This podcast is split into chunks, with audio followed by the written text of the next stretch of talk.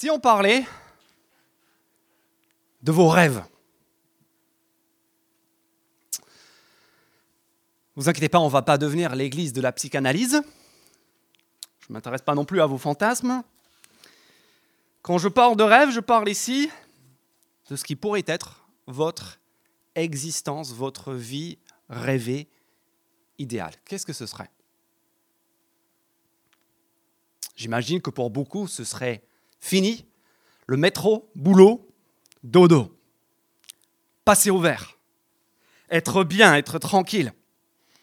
Pour beaucoup, apparemment, il y a un rêve qui se propage de plus en plus, je ne sais pas si c'est le vôtre, mais c'est le rêve de devenir un digital nomade, un nomade numérique.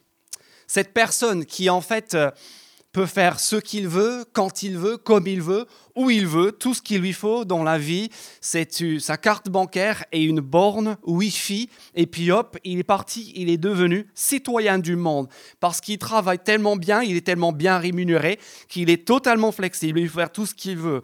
Il n'y a pas de contraintes, il n'y a pas de patron, il n'y a pas d'heure fixe, il est flexible. Et du fait de cette liberté, de cette flexibilité, eh bien, euh, c'est pour lui du plaisir à souhait partout où il va. Du plaisir pour ses yeux, voir des choses extraordinaires, du plaisir esthétique. Du plaisir pour ses papilles, du plaisir gustatif, pour sa bouche, pour ses mains, pour son esprit. Parce que lui, il est tellement euh, en situation de maîtrise que tout vient à lui. Il suffit d'un clic, d'un coup de fil, et tout ce qu'il veut est là, livrer ses produits bio, préféré sourcé auprès de la chèvre précise qu'il a choisie en Ariège. Son restaurant préféré, deux, trois étoiles, là dans son salon, en un claquement de doigts. Et tout cela, bien sûr, dans un monde où tout tourne rond, où on est bien, où il n'y a pas de mal, où il n'y a pas de danger, il n'y a pas de maladie, il n'y a pas de menace.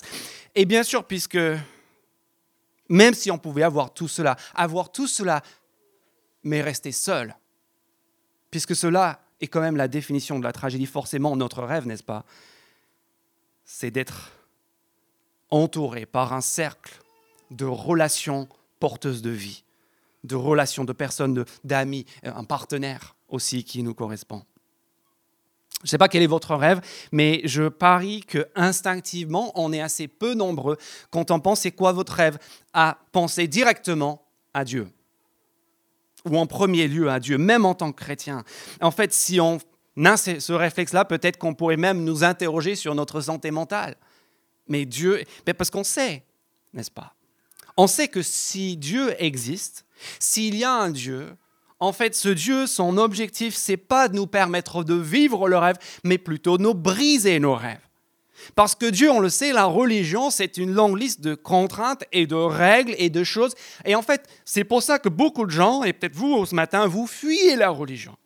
Peut-être que vous êtes là, là pour la première fois et tu es en train de te poser une question très simple en m'écoutant, où est le piège je viens à l'église, je viens parler de Dieu, mais où est le piège? Je, je sais qu'il y en a un, parce que je sais que ce Dieu, la religion, c'est là pour briser ton rêve peut-être c'est pas ta première, ta deuxième fois, peut-être que ça fait même plusieurs fois, plusieurs semaines, plusieurs mois que tu viens et tu es arrivé à ce stade où tu te rends compte que tout ce dont on est en train de parler ici n'est pas complètement dénué de sens. Ça commence à te titiller, à te parler un peu et tu te rends compte aussi que, qu'à un moment donné, il faut faire un choix. Et ce choix, il commence à se rapprocher de toi comme un, comme un bus sur l'autoroute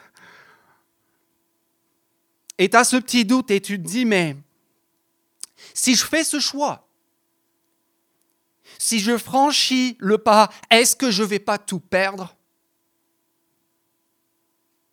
Est-ce que je ne vais pas perdre ma liberté, mes chances d'épanouissement, mon accès au bonheur?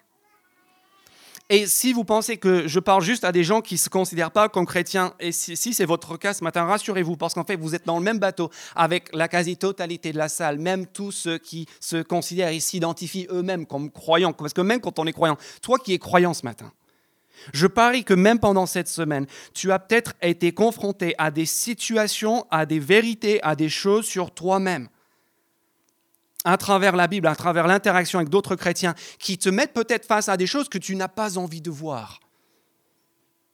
des choses que tu n'as pas forcément envie d'entendre. Peut-être sur ton attitude, sur, sur tes choix. Et là aussi, toi, tu te dis, mais si j'écoute vraiment Dieu, si je vais vraiment au bout de ce que Dieu il me demande, est-ce que je ne vais pas tout perdre? Et du coup, on se dit, bah Dieu, si tu existes, si tu existes, soit reste en dehors de mon existence, ou soit reste juste de manière symbolique dans mon existence. Soit juste un concept intellectuel. Ne viens surtout pas te mêler de mon intimité, te mêler de, de mes préjugés, te mêler de mes envies, parce que moi, mon rêve, j'y tiens. Et je n'ai pas laissé ce Dieu venir gâcher tout ça. Bon, ce matin, dans le texte qu'on vient de lire, Genèse chapitre 2, que je vous invite à regarder à la page 4 des Bibles qui sont entre vos mains ou sur vos chaises. On en vient ce matin au deuxième récit des origines. Il y a un premier récit qu'on a vu il y a deux semaines, en trois semaines, en Genèse chapitre 1. Et si on en vient au deuxième récit. Deuxième récit, et comme dans le premier, l'accent est mis sur Dieu. C'est lui qui domine, c'est lui qui est partout, qui est l'objet de presque tous les verbes. Et on a une présentation en fait une deuxième présentation des origines qui est là pour, en gros, pour nous montrer quel est le projet de Dieu pour l'humanité, spécifiquement cette fois-ci pour l'humanité. Quel est le projet de Dieu pour l'humanité? Ce projet, on l'a en deux temps. Vous l'avez sur le bulletin si vous aimez suivre et prendre des notes. Vous avez dans les versets 4 à 17, on a le projet de Dieu pour notre situation matérielle au verset 4 à 17. Et puis du verset 18 au 25, on a le projet de Dieu pour le cadre relationnel de notre, existence. Et dans chacune de ces deux parties, on procède de la même manière. En début de chaque partie, il y a l'existence, euh, pardon, la, la, révélation, la mise en exergue d'un manque. Quelque chose qui manque au début à chaque fois, verset 4 et verset 18. Dans les versets qui suivent, à chaque fois, on a un récit de la provision de Dieu. Et à la fin, on a le constat d'un absent. Et tout cela, le manque, la provision et l'absence par deux fois pour le, cadre matériel et pour le cadre relationnel, tout cela est là pour nous montrer qu'en gros, ce que Dieu veut pour nous, nos rêves en fait, nos rêves à nous ne sont que le reflet de ce que Dieu il propose pour nous. Ce texte a été écrit dans un contexte culturel et historique où on croyait, comme dans beaucoup d'endroits dans le monde aujourd'hui, que les êtres humains sont essentiellement les esclaves des dieux, les pions dans leur jeu d'échecs de, et, de, et de conquête. Et en fait, ce que ce texte veut nous montrer ce matin, que nous n'avons pas ici un Dieu qui manie les hommes pour qu'ils soient à son service, mais un Dieu en fait qui est au service de l'épanouissement et du bien-être de l'homme. Et c'est cela que j'aimerais vous montrer ce matin à partir de ce texte. Et donc on commence dans les versets 4 à 17 par le cadre matériel. Commençons par le premier manque. Avant le manque, euh, après le manque, il y a la, provision et, euh, et puis l'absent. Mais commençons par le manque. Est-ce que vous avez vu ce manque quand on a lu au verset 4 et 5. Telle fut l'histoire du ciel et de la terre lorsqu'ils furent créés, lorsque l'Éternel Dieu fit la terre et le ciel. Il n'y avait encore aucun arbuste des champs sur la terre et aucune herbe des champs ne poussait encore, car l'Éternel n'avait pas fait pleuvoir sur la terre et il n'y avait pas d'homme, voilà la phrase, il n'y avait pas encore d'homme pour cultiver le sol. En fait, ce n'est pas d'abord le manque des plantes ou des arbustes qui est intéressant, c'est le manque d'hommes pour s'occuper des arbustes. Ce qu'on a ici, c'est pas comme au chapitre 1 où on, explique comment tout le monde matériel a été créé. On a plutôt tout, tout qui est déjà en place. Tout est en germe, tout est prêt. Il y a même, regardez verset 6, il y a même de l'humidité pour que les plantes puissent pousser. Mais tout cela n'a pas encore été euh, déclenché pour la simple raison qu'il manque quelque chose. Qu'est-ce qui manque? Bah, Il manque verset 6, verset 5, pardon, à la fin du verset 5, l'homme. Je ne sais pas si vous avez déjà été dans, un, dans, ces magasins de, jouets pour enfants. Et souvent dans la vitrine, euh, il y a ces circuits de billes qui sont juste impressionnants. Vous avez déjà vu ces circuits de billes incroyables, mécanisés où, il y a, des, pistes dans tous les sens et ça monte et ça descend. Et après, il y a un ascenseur et puis il y a, une hélice qui tourne en haut et des choses qui clignotent. Tout cela, tout cela à condition que tu poses ta bille. Et c'est un peu ce qu'on a ici. On a un système, un écosystème, un univers d'une complexité, d'une richesse incroyable. Et, mais tout cela ne fonctionnera pas, tout cela ne sert à rien tant qu'on n'a pas posé là la bille.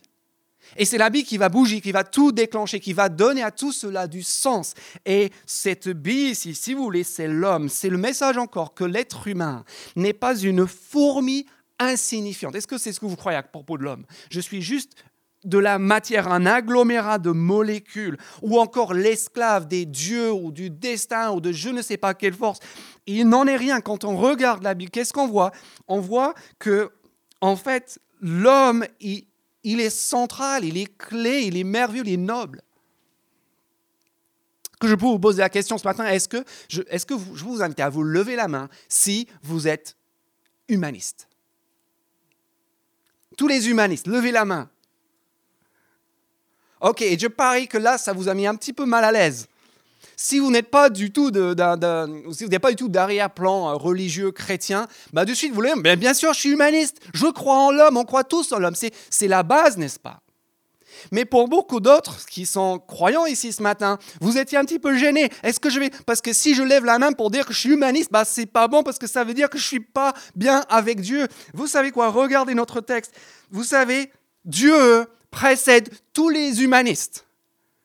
Dieu est le premier et le plus grand humaniste de tous. Verset 6, euh, verset 7, pardon. Regardez, l'éternel Dieu façonna l'homme avec la poussière de la terre. Il insuffle un souffle de vie dans ses narines et l'homme devint un être vivant. Ça, ça n'est arrivé pour aucun autre élément de la création.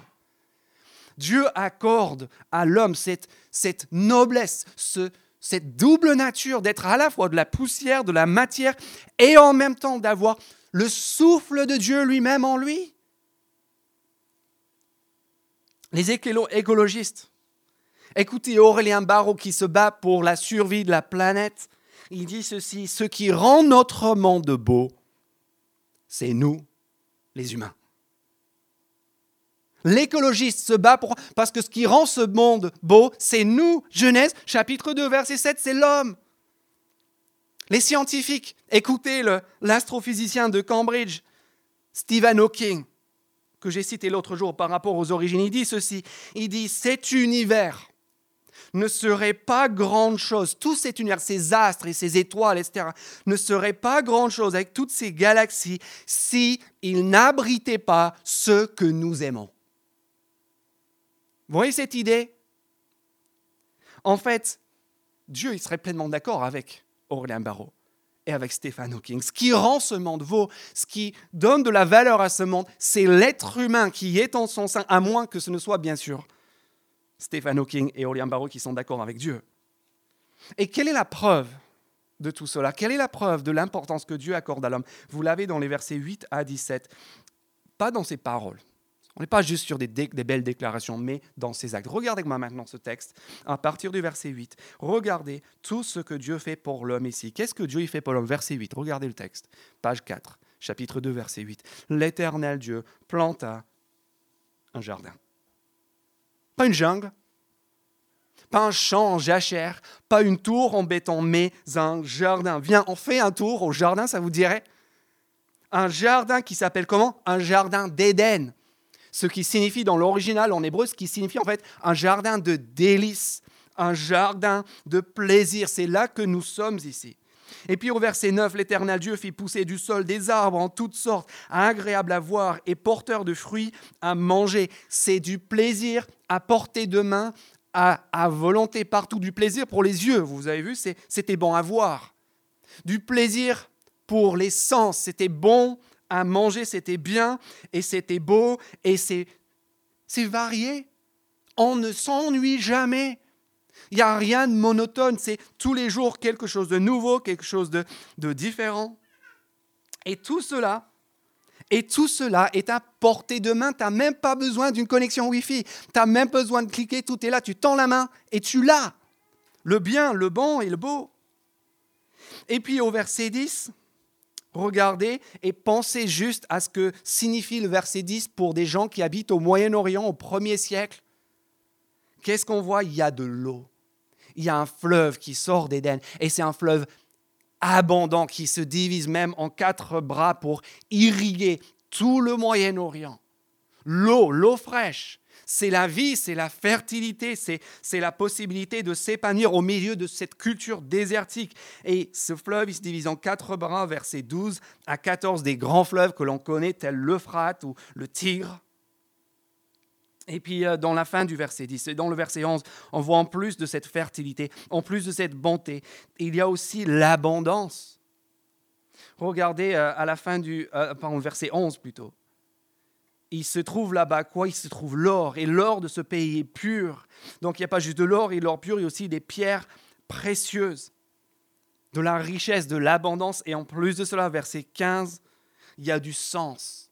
Il y a une occupation réjouissante, épanouissante, pas du tout euh, épuisante ou, ou Il y a l'homme qui est placé dans ce jardin de délices pour le garder et pour le cultiver et pour le faire fructifier. Il y a juste un tout petit air de notre digital nomade là-dedans, n'est-ce pas? C'est du plaisir, il n'y a pas de contrainte. Il y a du plaisir pour les yeux, pour les mains, pour l'esprit. Il y a une occupation réjouissante. En gros, il y a un endroit de délices et de plaisir sans limite. Mais je sais que vous ne m'écoutez pas parce qu'il y a juste un truc qui vous préoccupe dans tout ça, n'est-ce pas?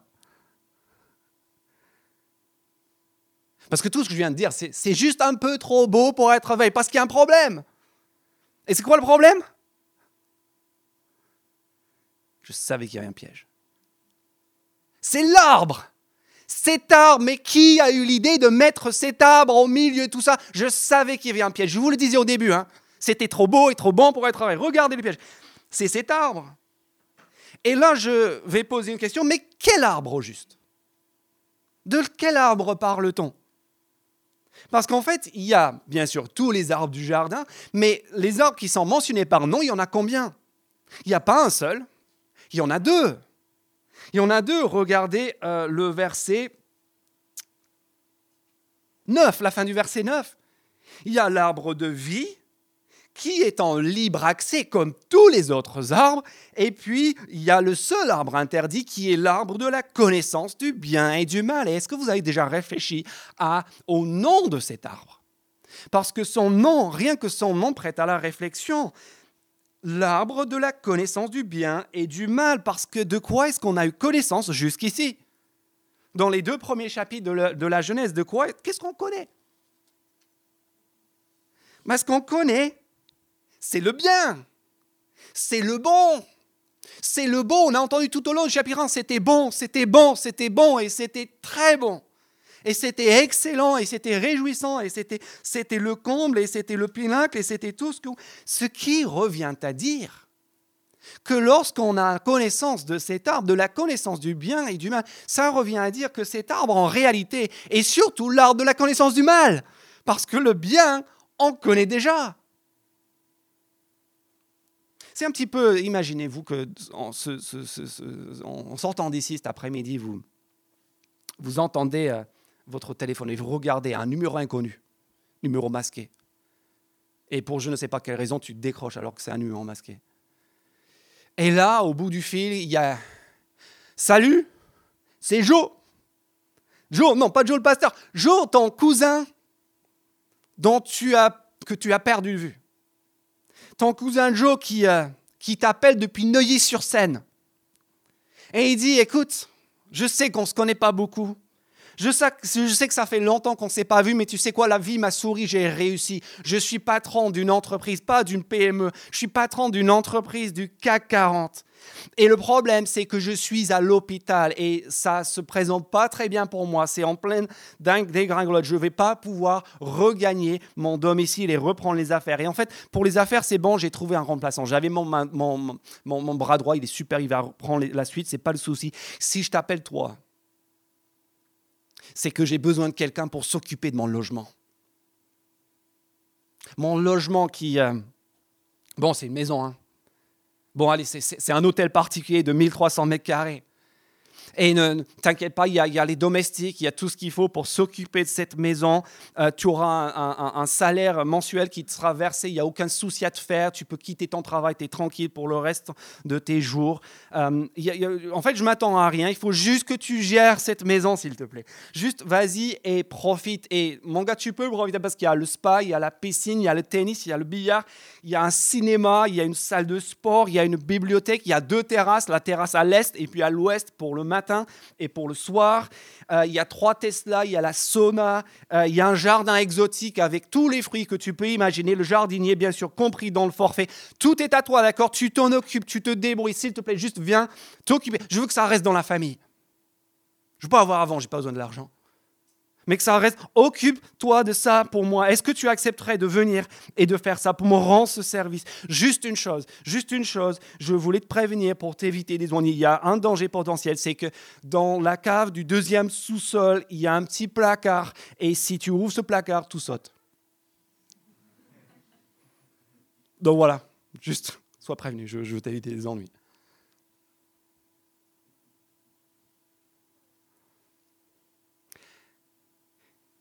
Est ton cousin?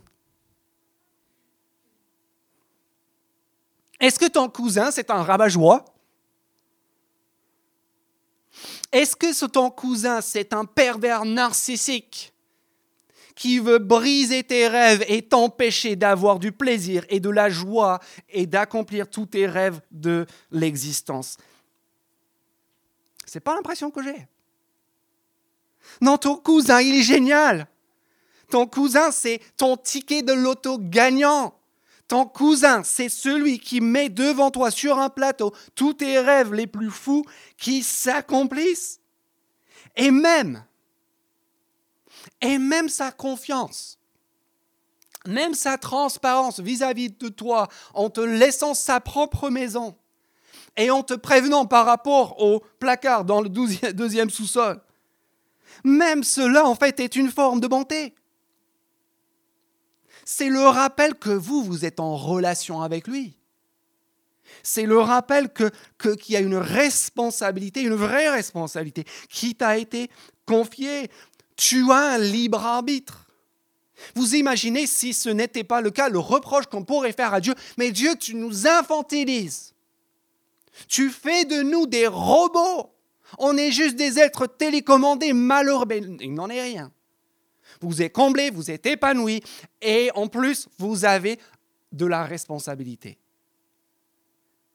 Et du coup, quand tu vas emménager à Neuilly-sur-Seine ou sur la Côte d'Azur, est-ce que où est-ce que tu vas passer ton temps? Est-ce que tu vas passer ton temps à bronzer, à nager, à manger trois étoiles, à faire du jardinage exotique Ou est-ce que Est-ce que tu vas mettre ta lampe frontale et traîner au fond de la cave du deuxième sous-sol? Bah, Je sais ce que moi je vais faire. En réalité, vous savez ce que cet arbre de vie nous rappelle? À quoi cet arbre de vie nous rend conscient? Cet arbre de, de vie nous rend conscient de l'unique absent. L'unique absent, qui est bien sûr le mal, la mort, la rouille, l'arthrose, la panne, la douleur, la violence, la souffrance, tout ce qui peut dégrader et détériorer notre existence matérielle, nos corps, notre monde. Vous avez ici, dans les versets 4 à 17 de la Genèse, vous avez notre rêve matériel à tous offert, mis en place, rendu possible par le premier et le plus grand humaniste de tous les temps. Il s'appelle Dieu. Mais on sait on sait que même si tout cela est merveilleux, on sait que même si tout cela est merveilleux, cela ne suffirait pas à nous rendre heureux. Parce qu'à quoi bon être dans ce jardin de plaisir et de délices? À quoi bon être dans cet hôtel particulier si tu es tout seul? Et c'est ça qui nous amène maintenant au cadre relationnel à partir du verset 18. Regardez le texte à nouveau avec moi, verset 18, le deuxième manque. Ce qui manque, c'est bien sûr la compagnie. Il n'est pas bon, verset 18, que l'homme soit seul je lui ferai une aide qui soit donc son vis-à-vis. À quoi bon avoir tout cela si tu es seul? Et les versets 19 et 20, avec la, défilée de tous les animaux que Dieu appelle les animaux et les oiseaux, pour voir comment l'homme, il les appellerait.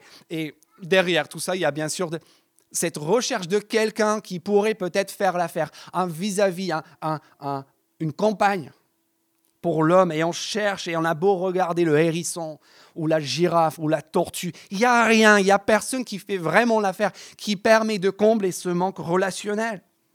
Les versets 19 à 20 soulignent simplement à quel point l'homme il est seul, à quel point il manque quelque chose à son existence. Et puis à nouveau, verset 21, on a une une intervention divine, unilatérale à nouveau, verset 21, regardez ce que Dieu fait. Alors l'Éternel Dieu fit tomber un profond sommeil sur l'homme, première opération sous anesthésie générale de l'histoire du monde, qui s'endormit.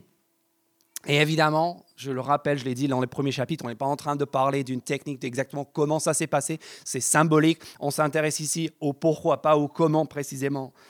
Mais vous voyez bien l'image, un profond sommeil, il prit l'une de ses côtes et referma la chair à sa place. Et là, Dieu crée donc celle qui va être la compagne de l'homme, et il l'amène devant l'homme. Et là, vous avez au verset 23, l'un des versets les plus extraordinaires de la Bible, verset 23, l'extase la réaction de l'homme. Regardez, l'homme dit, on ne le voit pas bien en français, mais on a ici une petite perle dans, dans l'original, dans, dans, de, de poésie hébraïque. L'homme dit, voici, voici cette fois celle qui est faite des mêmes os et de la même chair que moi. On l'appellera femme parce qu'elle a été tirée de l'homme. En gros, vous avez là la toute première dans une série interminable de chants d'amour. Là, vous avez en plus verset 24, c'est pourquoi l'homme quittera son père et sa mère et s'attachera à sa femme et ils ne feront plus qu'un. En plus, cette relation qui n'est pas juste celle qui nous réjouit, elle est aussi qui va en fait structurer toutes les relations humaines et offrir un fondement, un cadre bienveillant et sain et sécurisant pour toutes les relations humaines. Et je sais pas parce que je vous connais tous individuellement et intimement, mais je sais parce que je suis un être humain et vous êtes tous des êtres humains. Je sais qu'il n'y a, pas, il n'y a une, pas une seule personne ici. Que vous soyez marié, célibataire, quelles que soient vos situations, pas une seule personne ici qui ne rêve pas de vivre cela, qui ne rêve pas de trouver sa moitié de rencontrer l'âme sœur, d'être enfin complète, comblée dans cette relation qui produit la joie et la sécurité. On, a en gros ici tout simplement Dieu qui est en train de compléter le rêve matériel des versets 4 à 17 par le rêve relationnel des versets 18 à 25. Et vous le savez, c'est une obsession, c'est une obsession de la poésie, de la littérature, du cinéma, du, du, chant et des publicités depuis toujours, parce que c'est là l'une de nos plus grandes envies. Et si on essaye, si on essaie de polémiquer sur les, les sexes à partir de ça, il me semble qu'on est à côté de la plaque. Mesdames, est-ce qu'on peut parler un instant des droits des femmes? Parce que je sais que ce texte peut être compris comme un, affront aux droits des femmes. Mesdames, si vous imaginez un seul instant que le mot employé au verset 18, une aide, pour décrire la femme, si vous imaginez un seul instant qu'il y aurait l'ombre de quelque chose de dégradant là-dedans, est-ce que je peux juste vous dire une chose, c'est que quand ce même mot, quand ce titre aide est employé dans la Bible, est-ce que vous savez quelle personne ce mot désigne dans la grande majorité des cas? Dieu. Et si vous trouvez dévalorisant d'être comparé à Dieu, eh bien, je ne peux rien pour vous. Et puis d'être tiré de l'homme, tiré de la côte de l'homme. Ça aussi, on se dit, mais ça veut dire que je suis une sorte de produit dérivé, secondaire, encore dévalorisé. En fait, c'est tout le contraire de l'intention du texte. L'intention du texte, c'est de montrer précisément l'égalité de la femme.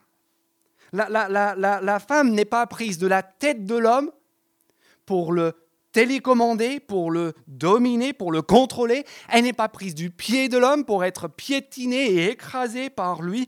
Elle est prise de sa côte pour être son égal, pour être son vis-à-vis, pour être au même niveau avec lui, pour, pour, dire qu'elle est de la même substance, de la même nature, nature qu'elle a le même ADN que lui. Et, même l'ordre, on ne va pas commencer à dire, les hommes vont se dire, bah regardez, moi j'étais là le premier, toi tu étais là en deuxième, donc voilà, tant pis pour toi, moi je suis le chef.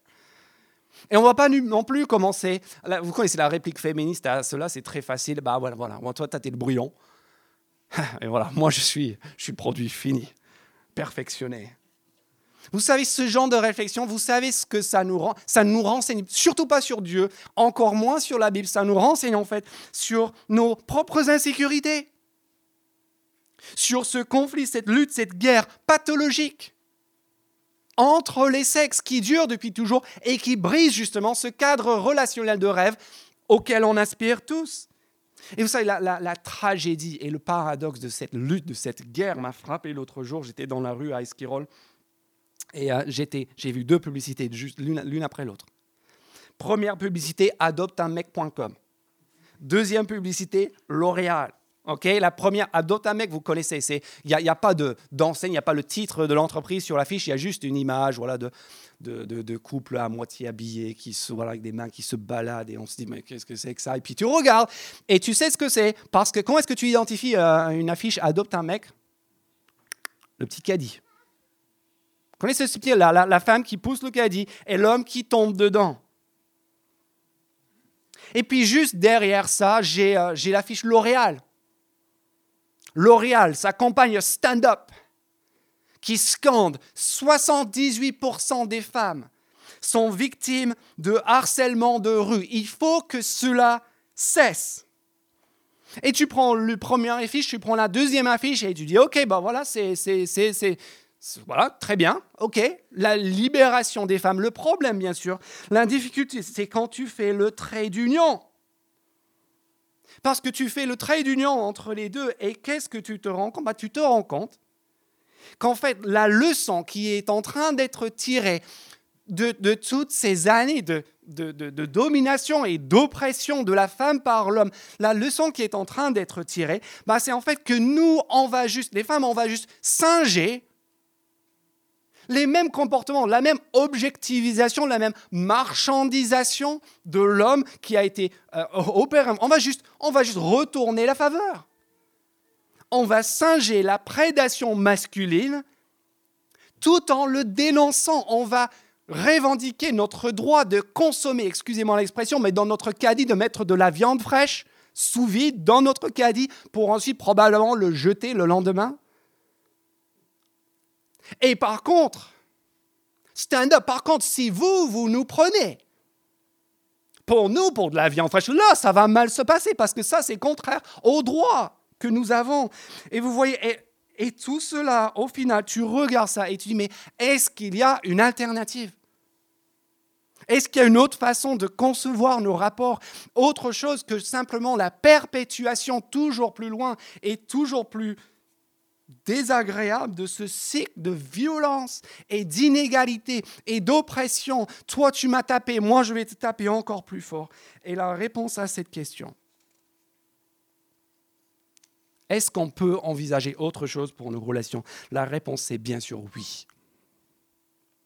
Et vous ne devinerez jamais où on peut trouver une alternative dans la Bible auprès de Dieu dans ce qu'on vient de voir. On a ici une humanité qui est plurielle, qui est diverse, qui est dotée d'une altérité riche, où chacun a une même valeur, une égalité réelle, une égalité ontologique qui n'est pas fondée ni préservée par un rapport de force, par un conflit, mais plutôt par un repère extérieur qui nous dépasse tous et auquel on a tous à rendre des comptes. Et c'est quoi ce repère? C'est le Dieu dont ensemble, hommes et femmes, nous portons l'image et reflétons l'image. Et là, il me semble, là nous avons, pour le coup, notre rêve relationnel à tous. Un rêve d'harmonie, de respect, de ciment social, de réjouissance, de complémentarité, d'égalité. Et tout cela, le mieux, regardez le dernier verset de notre texte, tout cela sans, et c'est l'un notre absent, sans gêne. Regardez le verset 25. L'homme et sa femme étaient tous les deux nus et ils n'avaient pas honte. Ne vous arrêtez pas sur la première partie du verset, sauf pour les moins de 12 ans. Ce qui est important ici, c'est la deuxième partie. Ils n'avaient pas honte. Est-ce que je peux finir ce matin en vous poser une question un peu personnelle? Pour combien d'entre nous est-ce que les relations sociales, et plus particulièrement peut-être les relations sexuelles, sont endommagées, salies, ternies par les cicatrices de la honte, par des souvenirs, par des regrets, par des écarts, par des abus. Et du coup, tout cela nous empêche peut-être de regarder des membres du sexe opposé dans les yeux, ou produit peut-être un profond malaise, profond de gêne dans nos rapports les uns avec les autres, y compris en couple. Surtout pas qu'on me voit Surtout pas que j'y pense, ou que j'y pense trop, ou que j'y repense. Garde la lumière bien éteinte, s'il te plaît, la, la gêne corporelle et la gêne psychologique. Et cette gêne que l'on associe, vous savez, le comble, c'est qu'on associe cette gêne-là précisément, le plus souvent, à la religion. Et à Dieu, c'est ça qui fait que tout cela est sale. Non, non, non. Tout cela a été conçu pour être vécu sans honte sans gêne, sans barrière. Et qu'est-ce qui a fait que ça a été sali et terni Et bien sûr, vous savez très bien, ce sont les écarts que nous avons été capables de commettre avec ce que Dieu nous a donné, ce que Dieu pourvoit ici. Sur le plan matériel comme sur le plan relationnel, encore une fois, c'est un jardin de plaisir. C'est un jardin de délices. C'est la fête, c'est ça que, ce que Dieu veut, la fête le feu d'artifice, matin, midi et soir, si le cœur vous en dit un épanouissement total, sans gêne, sans honte, sans âge limite, ni diplôme agréé, sans jamais, sans jamais que personne, quel que soit son genre, quelle que soit sa situation, n'ait à éprouver du regret, de l'insécurité, de la culpabilité ou de la honte.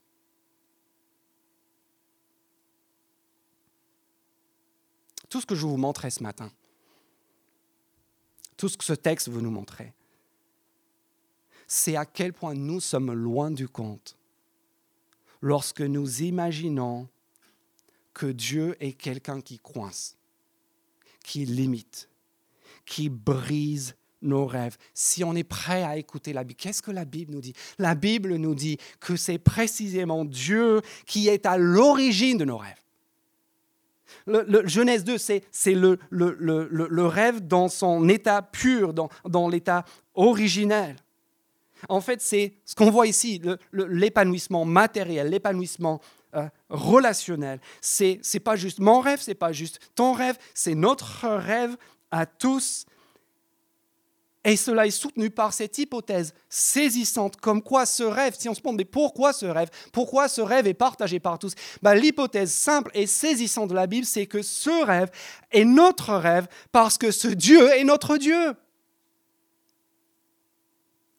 Et donc, toi qui te demandes ce matin, où est le piège? Toi qui te dis peut-être que si je m'engage, je vais tout perdre. Toi qui te dis, OK, je suis chrétien depuis longtemps et je sais que Dieu était bon au départ et je sais qu'un Dieu, un jour, il sera bon pour moi. Mais en attendant, j'ai toutes ces règles et tous ces commandements et toutes ces choses à faire. Tous Qu'est-ce qu'on a besoin de se, rappeler et de voir ce matin? C'est de voir que le Dieu de la Genèse chapitre 1 et 2 est le même Dieu que le Dieu de l'Apocalypse chapitre 21 et 22 et que rien n'a changé entre les deux. Il était bon au départ, il est bon à la fin et il est bon maintenant entre les deux. Et donc, si vous voulez, est-ce que nous pouvons faire ce pari fou de lui faire confiance? C'est lui notre cousin de Neuilly. C'est lui qui est en train de nous présenter ce matin, qui que l'on soit, où que l'on soit, ce rêve sur un plateau. Et est-ce que je peux juste vous demander, s'il vous plaît, à dire oui? C'est tout ce que je vous demande. Je veux que vous soyez heureux, parce que Dieu veut que vous soyez heureux. Et si vous vous demandez, mais pourquoi la Bible est si longue? Pourquoi tous ces chapitres et tous ces mots que j'arrive même pas à lire? Est-ce que je peux vous dire que la longueur de ce livre, la longueur de ces 800 pages, même en version réduite, Police 6. La longueur de ce livre s'explique par la détermination. La détermination de Dieu à faire réaliser ce rêve à nouveau pour tous ceux qui veulent placer leur confiance en lui. Regardez avec moi juste la toute dernière page, l'avant-dernière page, Genèse chapitre 22, versets 1 à 3. Où est-ce que cette histoire se termine? Regardez, 22, verset 1, page 821. Il me montra, c'est une vision du paradis. Il me montra le fleuve d'eau de la vie, limpide comme du cristal. Tiens, ça nous rappelle quelque chose, un fleuve limpide qui donne de la vie, qui sortait du trône de Dieu et de l'agneau, au milieu de la place de la ville, et entre les deux bras du fleuve se trouvait l'arbre de vie, qui produit douze récoltes tous les mois. Il donne son fruit chaque mois, et ses feuilles servent à la guérison des nations. Il n'y aura plus de malédiction c'est là que Dieu veut nous amener. Il veut nous amener vers l'accomplissement de soi, vers un jardin fertile, avec un fleuve au milieu, avec l'arbre de vie qui donne la guérison et l'abondance et la vie au monde entier. Et si vous avez envie de vivre ce rêve, un jour pleinement et d'y goûter aujourd'hui, est-ce que je peux juste vous dire, c'est ça que je ce livre, c'est votre billet c'est la feuille de route. Ça, vous avez votre billet retour pour aller vers ce rêve. Un billet, un voyage qui est rendu possible par Jésus-Christ. Celui que le Nouveau Testament présente comme le nouvel Adam, qui inaugure une nouvelle vie, une nouvelle création, une nouvelle humanité qui peut commencer à se vivre dès aujourd'hui. Est-ce que je peux vous inviter à franchir le pas de la foi en lui, que ce soit votre première fois, que vous soyez en réflexion ou que vous soyez là depuis de nombreuses années. Faites-lui confiance. Votre rêve, c'est ce rêve parce que ce Dieu, c'est votre Dieu. On prie